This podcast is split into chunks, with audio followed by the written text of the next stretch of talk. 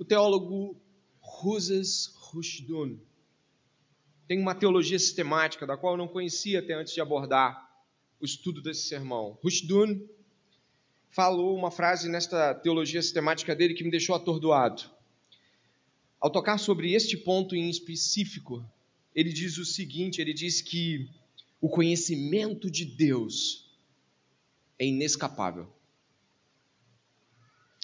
Ele diz que você e eu não conseguimos, não conseguimos escapar de conhecê-lo. Nós não conseguimos fazer de conta, ainda com muito esforço, de que Deus não existe. E eu vou usar a palavra existe como aproximação porque ela não é a mais indicada. O conhecimento de Deus é inescapável. Nós estamos cercados do conhecimento de Deus. Ele fala isso porque o Deus que criou todas as coisas marcou todas as coisas com Ele. Ou seja, Deus criou tudo e tudo que Deus criou revela Deus, mostra Deus. Por isso, pensar em alguém que nasceu em qualquer lugar, de qualquer época, e que disse: nunca soube nada sobre Deus e, portanto, Deus não existe, não pode ser uma verdade. Ele também fala isso acerca do próprio homem, quando ele diz, e aí eu lanço na tela aqui de vocês, ele faz o seguinte ao dizer sobre isso: porque Deus é o criador do homem. São Paulo, como ele usa a terminologia para Paulo, diz em Romanos 1, 17 e 21, como Davi no Salmo 19 e Salmo 139, que o conhecimento de Deus é um conhecimento inescapável.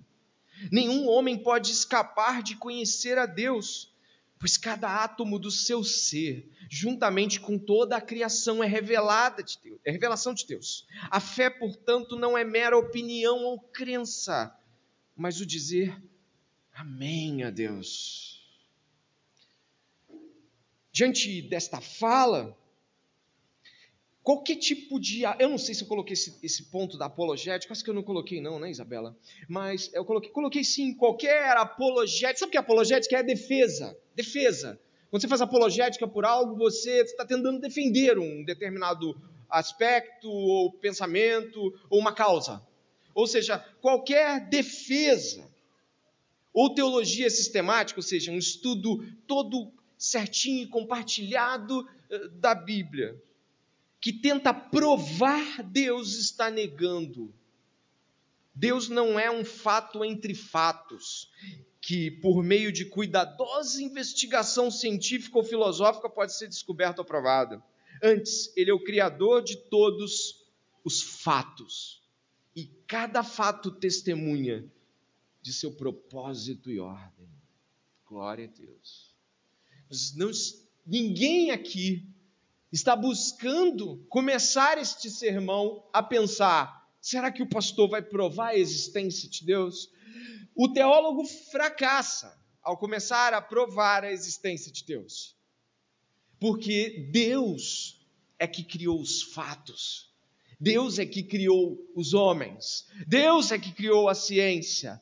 Logo, algo que, se, que, que seja submetido a isso é menor que isso. A Bíblia não começa dizendo, primeiro eu vou te dizer por que você deve acreditar que Deus existe. Não, a Bíblia já pressupõe isso. Diz, no princípio, Deus criou. Logo, nós não estamos aqui como teólogos falidos do ponto de vista da tentativa da prova de Deus. Deus é, Deus existe e ponto. A realidade de conhecer se dá a partir desta frase: Deus existe, Deus é. E a partir de Deus ser, a gente começa a entender e começa a conhecer. Não é me prove que Deus exista para que eu possa começar a pensar em Deus. É, não. Deus é. E a partir disso você começa a pensar em Deus. Portanto, qual o problema então? Você viu que não é um problema intelectual. Sabe o que é intelectual? Um problema de pensamento. O problema não é um problema de pensamento.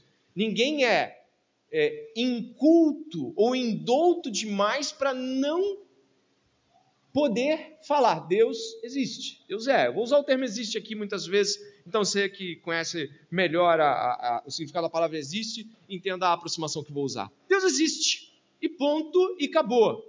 E daí seguem-se os saberes.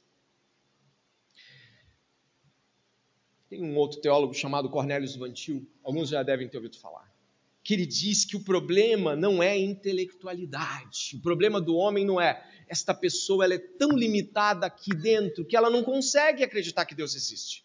Não. Esse Cornélio Vantil, esse teólogo renomado, né, deixou muitas boas obras, falou não. O problema do homem é um problema, ele fala algo muito engraçado, caimita. Eu falei, meu Deus, eu nunca ouvi isso. Aí eu fui estudar o pensamento do Vantil, ele diz o seguinte: o problema do homem é o problema de Caim. Caim sabe que Deus existe, mas o ignora. Deus fala na frente dele. Se você continuar com isso, vai, vai ter problemas. Ele o ignora e mata o seu irmão. O problema do homem com Deus não é um problema intelectual.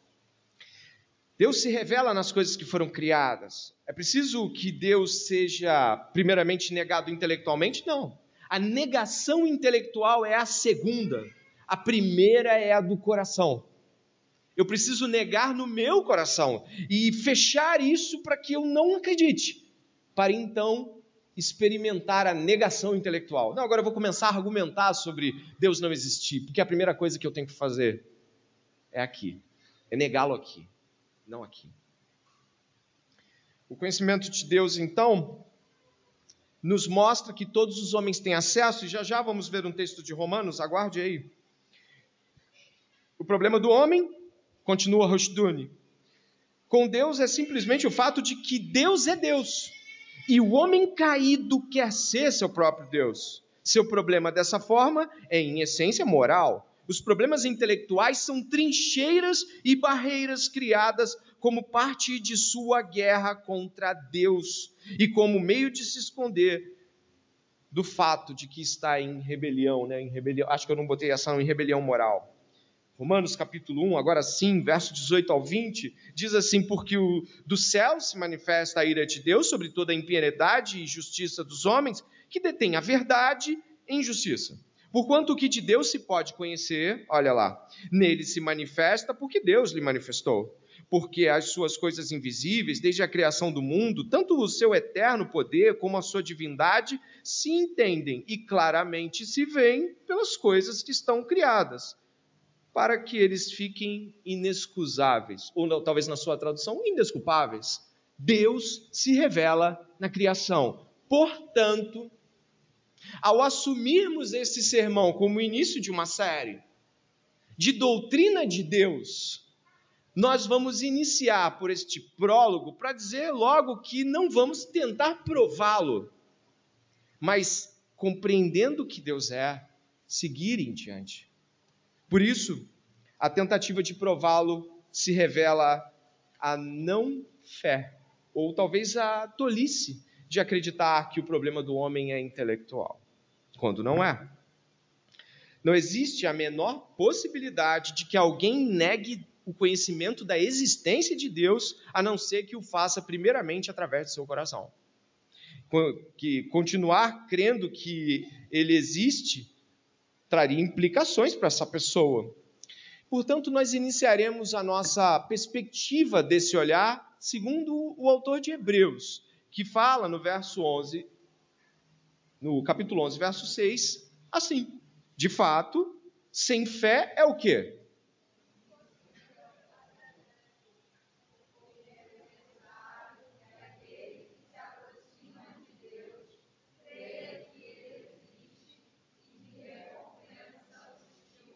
Deus existe e Deus cumpre suas promessas, é por aí que a gente começa. E, portanto, abordar o texto de João, que fala tanto de Deus e fala de uma maneira tão profunda, é primeiro ressalvar: ninguém aqui vai tentar provar que Deus existe, Deus é e ponto. E eu quero começar então olhando com você exatamente para como uh, João trabalha esta perspectiva. Dê uma olhada aí mais uma vez no texto bíblico. No princípio era o Verbo, e o Verbo estava com Deus, e o Verbo era Deus. Ele estava no princípio com Deus. Todas as coisas foram feitas por ele, sem ele nada do que foi feito se fez. A vida estava nele, e a vida era a luz dos homens. A luz resplandece das trevas, e as trevas não prevaleceram contra ela. João está buscando aqui um fino alinhamento com outro livro da Bíblia. Na verdade, João está apostando em explicar os começos tal como Moisés o fez. Você encontra o começo da Bíblia dizendo algo muito parecido. No princípio, Deus criou os céus e a terra. Olha o princípio aí. A terra era sem forma e vazia. Havia trevas sobre a face do abismo e o Espírito de Deus se movia sobre as águas. Então Deus disse: haja luz. E houve luz. E Deus viu que a luz era boa e fez separação entre luz e trevas. Deus chamou a luz dia e chamou as trevas noite. Houve tarde e manhã, o primeiro dia, verso 1 a 5. Agora, por, por 10 segundos apenas, ou menos, olhe para sua Bíblia e compare com esse texto. Olhe João e compara com Gênesis. Quantas palavras são iguais? Como há uma proximidade de texto? Como o autor bíblico, né? É, o, o, Carson, ele vai falar que, o, o comentarista Carson, vai falar o seguinte: o texto é ambíguo e ao mesmo tempo completamente direto. Você, você vê que ele está usando ambiguidades, ele está jogando com as palavras, mas você sabe que é sobre o Gênesis. Mas você também sabe que não é só sobre o Gênesis. Ao mesmo tempo que você fala, isso lembra Gênesis. De outra forma, você fala assim, mas tem mais coisa aqui. Quem entende o, o capítulo 1, do verso 1 ao 18, entende o próprio livro de João. Esse evangelho é compreendido a partir do capítulo 1, do verso 1 ao 18. Caminhando dentro dessa perspectiva, João diz que no princípio era o Verbo. Moisés diz que no princípio Deus criou. Será que são os mesmos princípios? Em parte. O princípio de Moisés em Gênesis é o princípio onde a criação foi estabelecida. O princípio de João é antes dela. É um princípio anterior. Os comentaristas afirmando sobre isso falam de que João aproveitou as palavras de, da maneira mais correta o princípio aqui é antes que a criação existisse, o verbo era, o verbo estava. A, a questão é que Deus era antes do tempo. E você vai precisar se apropriar aqui dos impactos que as palavras vão ter nesse sermão. Deus, o ambiente fora de tudo isso era o próprio Deus. Deus estava fora do tempo. E se for preciso aproximar, ele estava em um contexto que costumamos ver na Bíblia chamado de eternidade fora de contagens, de envelhecimentos, de estações. Deus estava fora disso. Temos um cenário magnífico onde você vê aqui uma relação clara acontecendo. No princípio era o verbo, o verbo estava com Deus. Nós vamos entender já já este verbo e este Deus. Mas percebe que há pessoas aqui. Não há apenas Deus, mas Deus e o Verbo. Existe relacionamento fora do tempo. Existe relacionamento antes do tempo, se é que é possível dizer antes do tempo. Deus não está circunscrito pelos anos. Deus está fora dos limites que conhecemos. Ele está completamente distante de todas as realidades limitadoras que nós conhecemos. Então a gente entende que João fez questão de usar uma palavra especial aqui. Ele vai usar o Logos, que em grego traz para nós a, dimensão de palavra. E aí eu olho para o texto de novo e vejo: no princípio era a palavra. E a palavra estava com Deus. No relato de Gênesis, que vai permanecer por um tempo aqui, você percebe a eficácia da palavra. Consegue ver? Deus disse: haja luz, e houve luz. O autor de Eclesiastes vai falar sobre as grandes sabedorias de Deus, e a sabedoria vai dizer: antes que houvesse mundo, eu estava com Deus, arquitetando a terra, planejando ela. A palavra aqui é Deus. Mas o que está acontecendo? Vamos desvendar isso. Os hebreus acreditavam de tal forma no poder da palavra de Deus que às vezes atribuíam a ela quase que uma personificação. Parecia que a palavra quase que se destacava de Deus, embora fosse a palavra de Deus. A gente repara isso em alguns pontos. Salmo 33, verso 6: Pela palavra do Senhor foram feitos os céus e todo o exército deles pelo Espírito de sua boca. Olha só como, como a Trindade já se revela aqui, embora não seja o palco de hoje, mas olha como a Trindade vai se, se, se revelando ao longo do Velho Testamento. O, a, a, continuidade, Salmo 147, destaquei dois versos aqui. O que envia o seu mandamento à terra, a sua palavra corre velozmente. Manda a sua palavra e os faz derreter, faz soprar o vento e correm as águas. O que está acontecendo aqui é que tanto os autores de Salmos quanto Moisés falam de como a palavra é eficaz quando ela é enviada para seu determinado propósito. Deus envia a sua palavra e a palavra se cumpre. Deus ordena a sua palavra e a palavra se faz, ou seja, aquilo que é feito acontece. Haja luz, não havia luz, agora há luz. A luz existe. É feito segundo a palavra. E por que é importante de que esse verbo e essa palavra sejam tão aqui desenhados de forma quase que você perceba-os? Os perceba. Eu gostaria que você pudesse analisar a progressiva dos argumentos que vou trazer para você. Repare agora de que modo a eficácia da palavra se comunica com o Evangelho de João. Nós vamos trazer uma progressão de três versos bíblicos, ou três conjuntos de versos, e eles vão trazer uma consequência de compreensão. O primeiro é Isaías capítulo 55. Observe, por favor, está aí na sua tela. Porque assim como desce a chuva e a neve dos céus, e para lá não tornam, mas regam a terra, e a fazem produzir e brotar, e dar semente ao semeador, e pão ao que come, assim será a minha palavra, que sair da minha boca, ela não voltará para mim vazia, antes fará o que me apraz e prosperará naquilo para que a enviei. Se você perceber, a palavra então ela é eficaz. Quando Deus envia a palavra, e João não está usando um termo aqui à toa, ele sabe muito bem que o seu público reconhece a palavra em todo o Velho Testamento como essa que você está entendendo. E é isso que ele está buscando ali. No princípio era a palavra. E a palavra estava com Deus. Mas então a mente da gente explode aqui. A palavra era Deus. E eu quero prosseguir, depois da eficácia da palavra, com a obra de João, o Evangelho de João. Olha o que vamos ler aqui agora. E o Verbo, ou melhor, se você quiser, e a palavra se fez carne e habitou entre nós, e vimos a sua glória como a glória do unigênito do Pai, cheio de graça e de verdade. João testificou dele e clamou, dizendo: Este era aquele quem eu dizia. Olha esta frase de João: O que vem após mim é antes de mim, porque foi primeiro do que eu. Magnífico.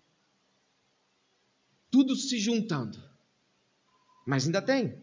Olha o que o próprio Jesus diz em João 17, 5 a 8, por favor. Agora, ó Pai, glorifica-me contigo mesmo com a glória que eu. Olha isso, completa essa frase em negrito.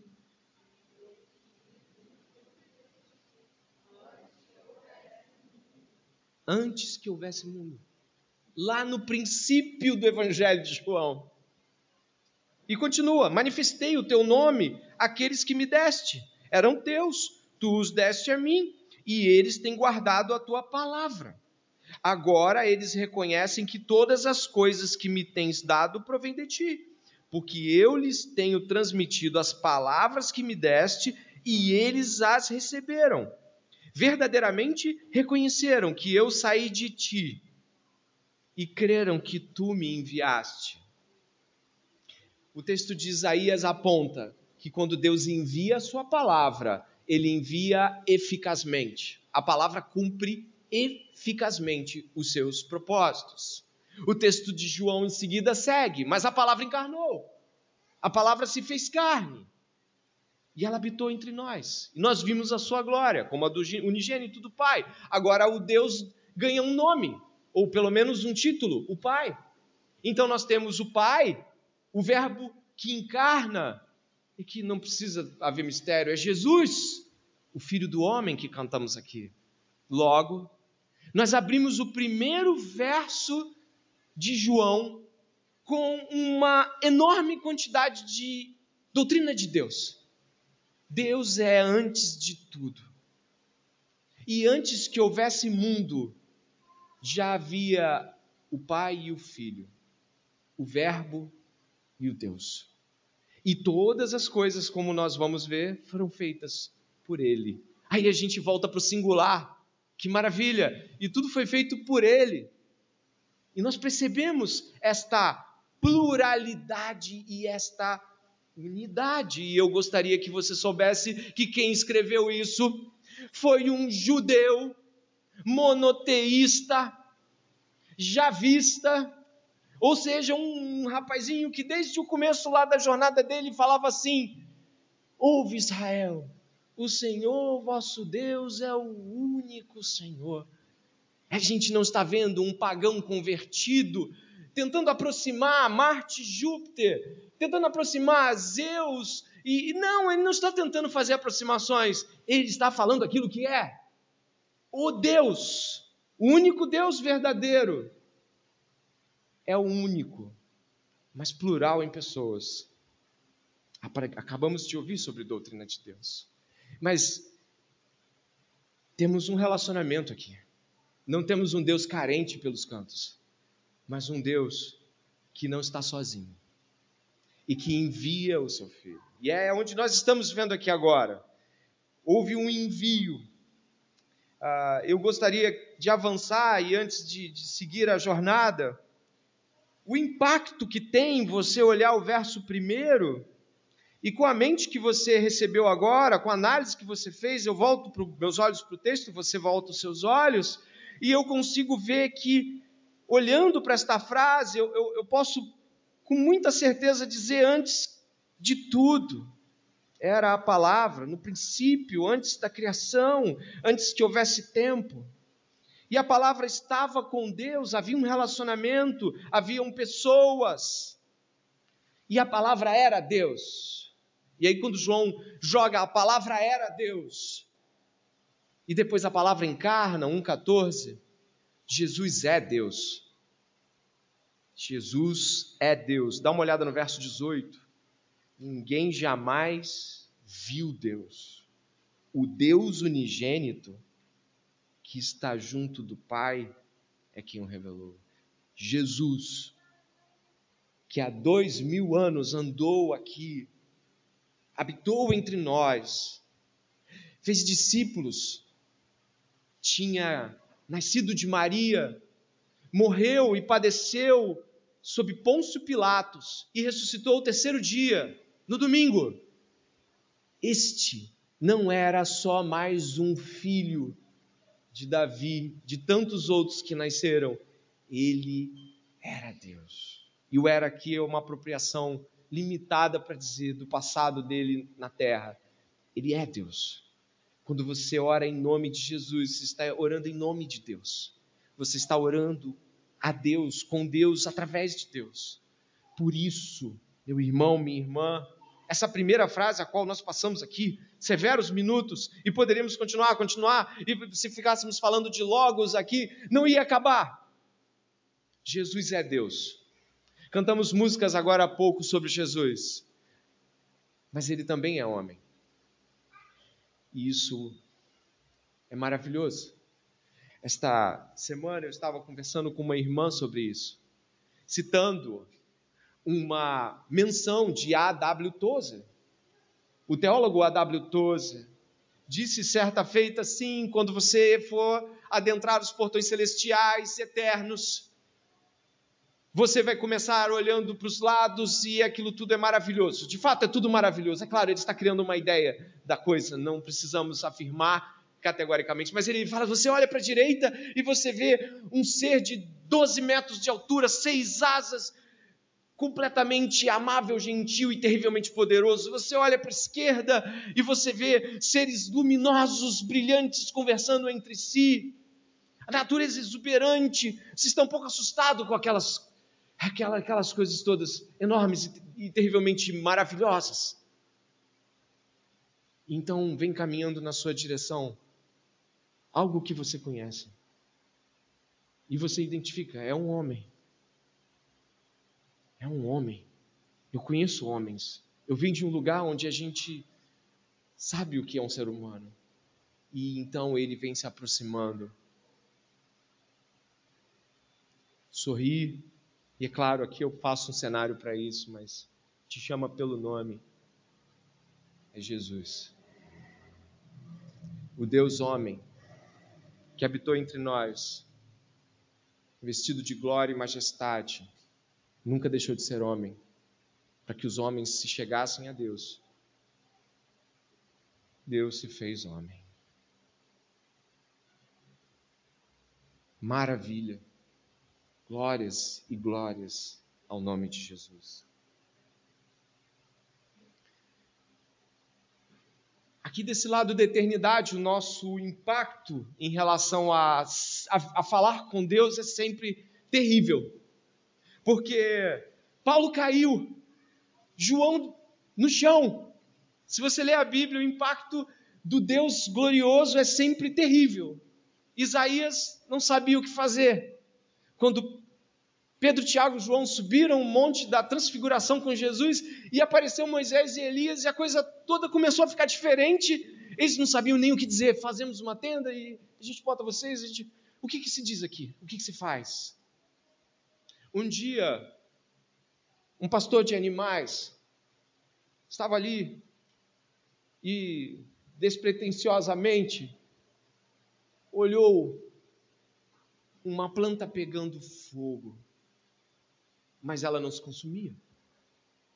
Então se revela um Deus glorioso para falar com ele. Não a planta, não o fogo, mas na planta e no fogo, mas ali, naquela, naquele chamariz para os olhos dele, nós temos um tremendo anseio por definir Deus.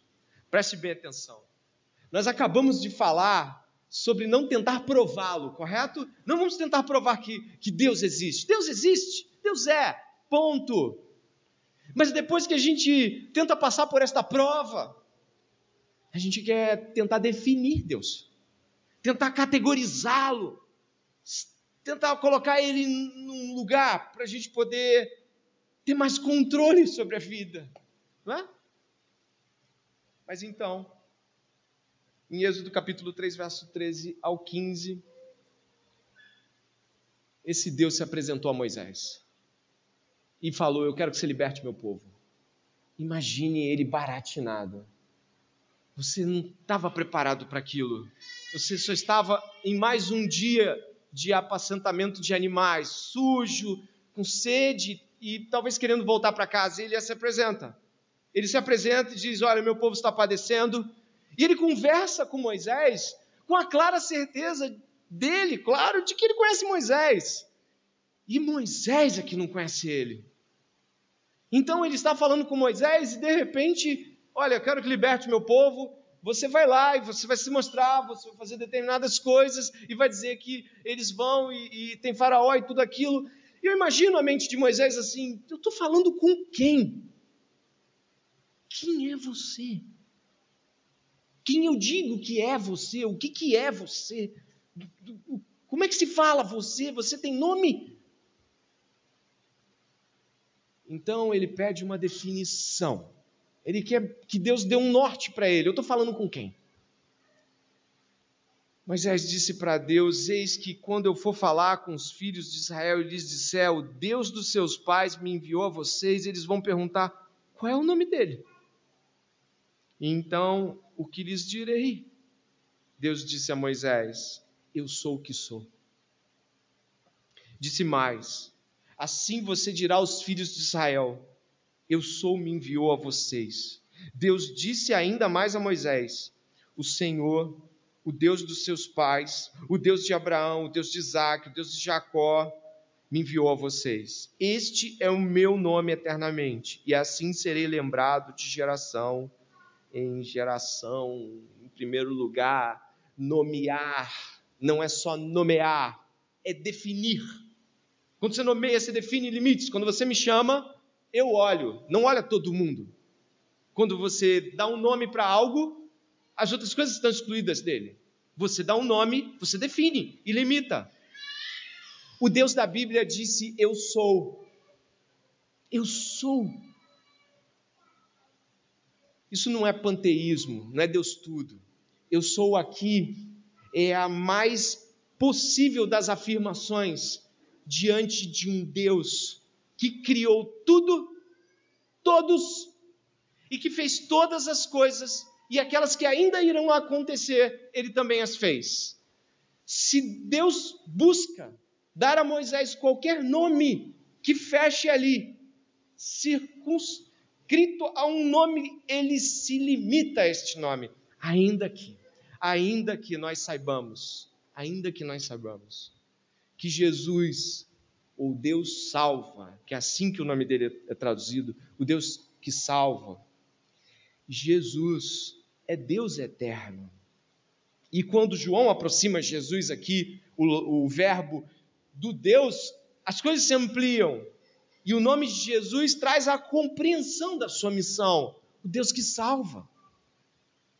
Por isso, eu gostaria de que você soubesse que para os, nome, os homens daquela época, nomes eram muito valiosos.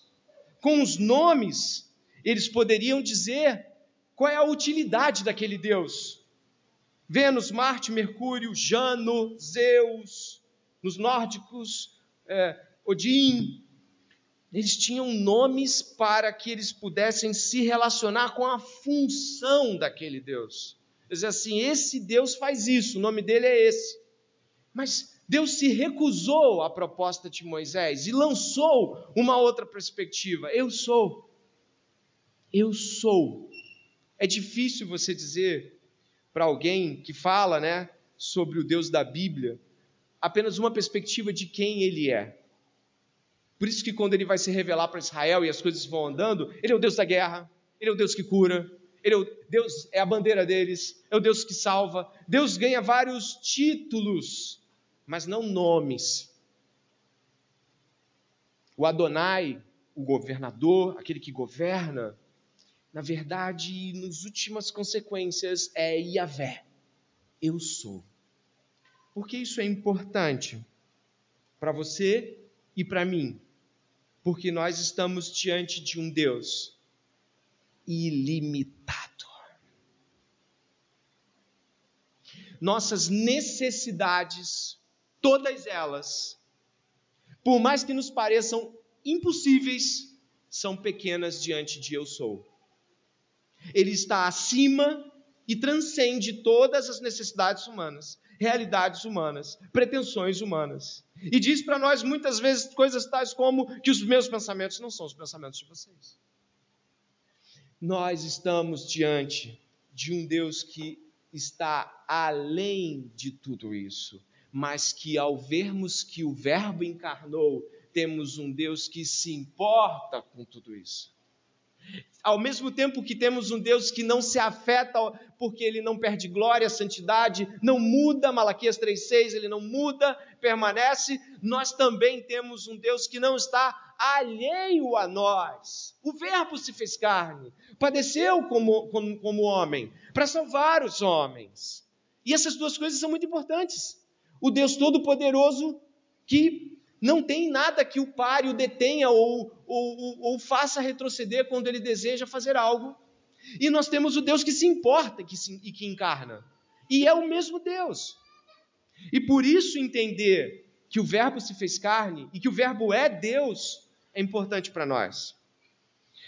Avançando para os 15 minutos finais desta preleção, Nós temos um Deus que não somente fez todas as coisas. Aqui eu quero que você observe o texto de João. Ele está dizendo: Ele estava no princípio com Deus. Todas as coisas foram feitas por Ele. E sem Ele nada do que foi feito se fez. Ou seja, nós estamos falando de um Deus que criou todas as coisas. Mas repare como Deus fala com Moisés. Eu sou o Deus de Abraão, eu sou o Deus de Isaac e sou Deus de Jacó. Ele não apenas fez o homem, ele fez as histórias. Ele, ele guiou Abraão para que Abraão tivesse determinada história concebida por Deus que apontaria para nós no futuro. E ele fez isso com Isaac também. E ele fez isso com Jacó. E ele fez isso com Moisés. E ele fez isso com Raabe, com Josué. Ele fez isso com Davi. Ele fez isso com Elias. Ele fez isso com Jeremias. Ele fez isso com você. Ele fez a sua história. Todos os seus dias estão contados e determinados, sem que nenhum deles houvesse. Salmo 139. Nós estamos diante de um Deus que fez todas as coisas. Como? E aí aplico-lhe a palavra de Deus: temer o futuro. Como? Como podemos temer o futuro? Como podemos ficar apreensivos com o que ainda vai acontecer? Nós estamos diante do Deus. Quando Paulo fala aos Tessalonicenses e diz assim: que maravilhoso, vocês abandonaram os ídolos todos e passaram a crer no único Deus verdadeiro. Estou aqui apelando neste momento de que se você acredita em Deus, crê que Ele existe, como diz o autor de Hebreus, e que Ele é galardoador daqueles que esperam nele, você tem de abandonar a média crença, a, aquela crença que, que não parece que não te arranca o teu medo, não arranca a tua apreensão, não arranca o teu medo do futuro. Parece que tudo está, sabe? Eu, eu, vou fazer uma brincadeira aqui com você, mas eu acho que poucos vão entender, mas eu vou fazer assim mesmo. Eu vou fazer uma lembrança. Eu jogava videogame antigamente, em videogames mais antigos, e quando a gente estava jogando jogo de corrida, o cenário ia se formando enquanto o carro andava. Eu sei que a maioria não vai lembrar, mas eu falava assim: será que é uma curva? Será que é uma direita, uma esquerda? Os videogames mais antigos não tinham essa, essa tecnologia. Para! O cenário não está se formando. Deus é. Para de ficar tentando. É, olha, existem hoje mil patologias e eu não discordo que elas existam. Ansiedade, transtornos aqui, transtornos acolá, medos, fobias. Sabe, eu não vim aqui para tratar aquela coisa, sabe aquele pastor que fala assim, isso tudo é mentira, esse pessoal é muito fresco. Não, não, tem doença. É real, existe transtorno de ansiedade, existem todas essas coisas, mas eu vou lhe dizer também o que é mais real ainda e que em todos os momentos, sejam esses ou os outros, você pode se lançar no Deus que estará lá, no Deus que contou os seus dias na palma de suas mãos, que escreveu a sua história para o louvor da glória dele. Creia nesse Deus, não no Deus médio. Ah, eu não sei o que vai ser de mim. Eu sei! Deus tem uma enorme e maravilhosa história eterna para cada um dos seus filhos. E Ele é um Deus bom. E Ele enviou o seu Filho como prova do seu amor. Deus prova o seu amor para conosco, tendo dado o seu Filho a nós quando nós ainda éramos pecadores. E este Verbo que fez todas as coisas, que fez a história dos homens, esse Jesus, a quem nós cremos, olha o que diz o verso 4. A vida estava nele e a vida era a luz dos homens. A luz resplandece nas trevas, e as trevas não prevaleceram contra ela. João aqui, João aqui ele faz um caminho diferente. Ele vai usar a luz e trevas de Gênesis. Mas você sabe que já não está falando mais daquele momento do dia criando o dia, afastando as trevas da noite de Gênesis. Já não é mais. Ele se apropriou da terminologia luz e trevas. Mas aqui e ele não está criando nenhum dualismo, ele está falando sobre o império das trevas, sobre Deus, sobre o mal desse mundo, sobre a vitória de Jesus. A luz prevalece sobre as trevas.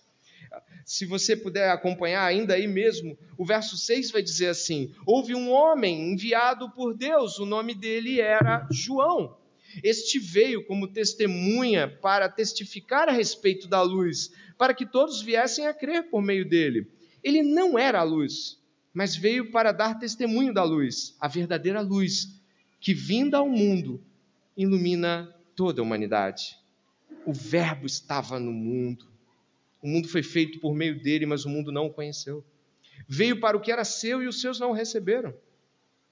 Mas a todos quanto o receberam, deu-lhes o poder de serem feitos filhos de Deus, a saber, aos que creem em seu nome, no seu nome, os quais não nasceram do sangue, nem da vontade da carne, nem da vontade do homem, mas de Deus. Você não nasceu porque seus pais decidiram.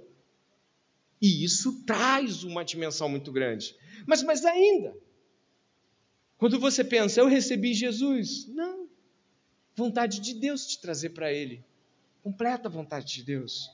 Temos uma definição clara de luz e trevas. A luz é Jesus. E as trevas é a rejeição satânica deste mundo às obras de Jesus. E quando você encontra isso, você fica buscando também tatear. Peraí, mas como é que. Como quando houve essa rejeição? O que houve? O que aconteceu? Claro que a gente vai avançar muito mais ao longo do mês, mas vai no capítulo 3.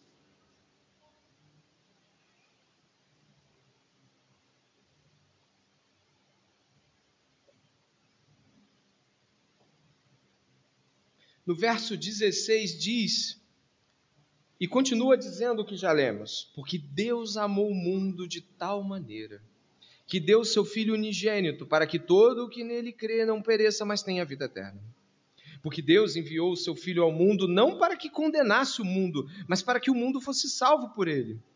Quem nele crê não é condenado, mas o que não crê já está condenado, porque não crê no nome do unigênito Filho de Deus. Leiam o verso 19 comigo.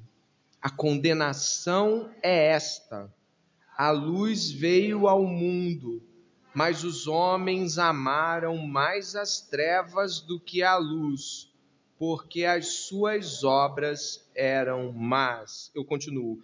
Pois todo aquele que pratica o mal detesta a luz e não se aproxima da luz, para que as suas obras não sejam reprovadas. Quem pratica a verdade se aproxima da luz para que as suas obras sejam manifestas, porque são feitas em Deus. Aqui, nós encontramos o motivo da rejeição da luz. A luz não perdeu, a luz prevaleceu, mas a luz foi rejeitada. E esta frase do verso 19 deve ficar marcada no seu coração. Qual é a rejeição? Os homens amaram mais as trevas do que a luz, porque suas obras eram más. Repare que aqui há uma clara distinção entre luz e trevas e fala sobre amor. Amar. Voltando àquela citação de Deuteronômio, ama o Senhor teu Deus de todo o seu coração, de toda a sua alma e com toda a sua força. E Jesus ressalta até no Evangelho de Mateus, com todo o seu entendimento.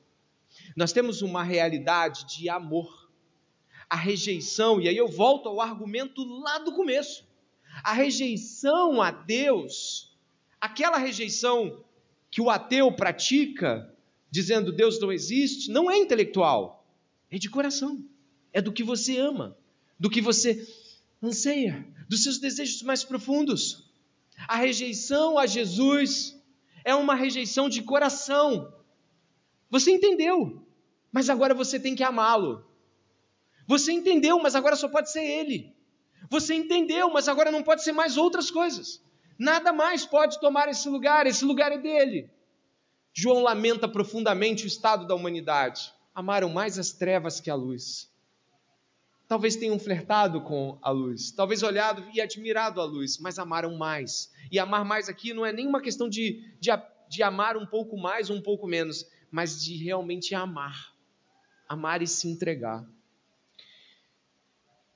eu gostaria de caminhar para a conclusão deste sermão, no qual compreendemos a realidade da eternidade de Deus, de que o Verbo é a palavra e a palavra é Jesus.